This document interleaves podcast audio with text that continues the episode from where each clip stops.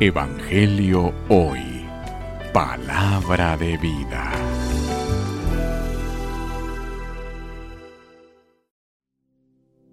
Lectura del Santo Evangelio según San Mateo.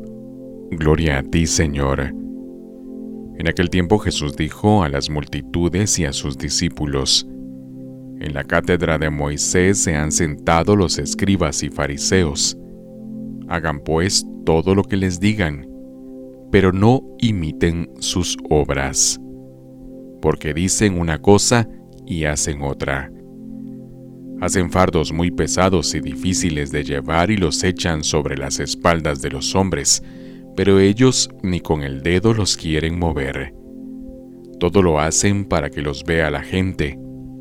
Ensanchan las filacterías y las franjas del manto les agrada ocupar los primeros lugares en los banquetes y en los asientos de honor en las sinagogas. Les gusta que los saluden en las plazas y que la gente los llame maestros. Ustedes en cambio no dejen que los llamen maestros, porque no tienen más que un maestro. Y todos ustedes son hermanos. A ningún hombre sobre la tierra lo llamen Padre, porque el Padre de ustedes es solo el Padre Celestial.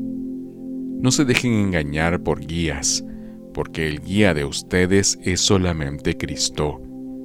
El mayor entre ustedes sea su servidor, porque el que se enaltece será humillado, y el que se humilla será enaltecido. Palabra del Señor, gloria a ti, Señor Jesús. Evangelio Hoy. Palabra de vida.